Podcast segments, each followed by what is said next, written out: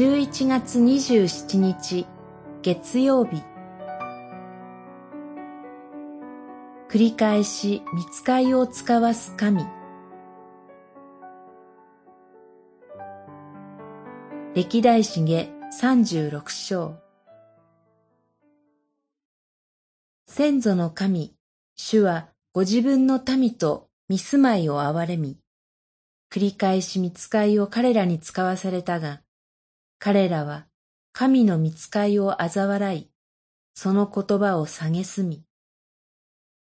愚弄した。三十六章十五節十六節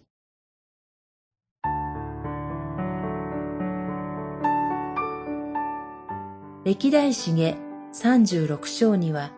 南ユダ王国が滅亡する内容が記されています。北イスラエルとは違って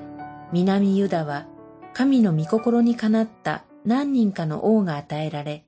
礼拝改革がなされるなど、神の民としてふさわしい姿もありました。けれども、ヨシア王の死後四代にわたり、主の目に悪とされることを行いました。特に最後の王、ゼデキヤは神の言葉を語る預言者をないがしろにし、その王のもとで祭司長たちのすべても民と共に諸外国の忌むべき行いに倣って罪に罪を重ねました。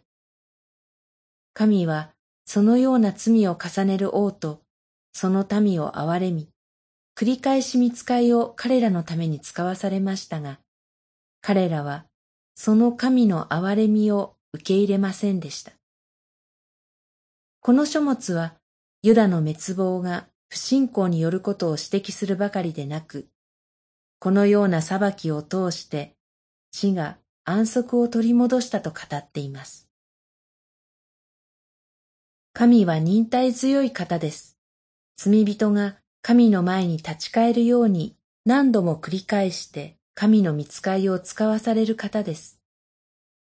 そして最後は神の愛する一人子イエス・キリストを使わし、十字架の死を通して罪をあがなってくださる方です。その神の深い愛と恵みを私たちは心から受け入れたいと願います。今日もそのような愛と憐れみ豊かな神にすべてを委ねて生きる一日となりますように。祈り。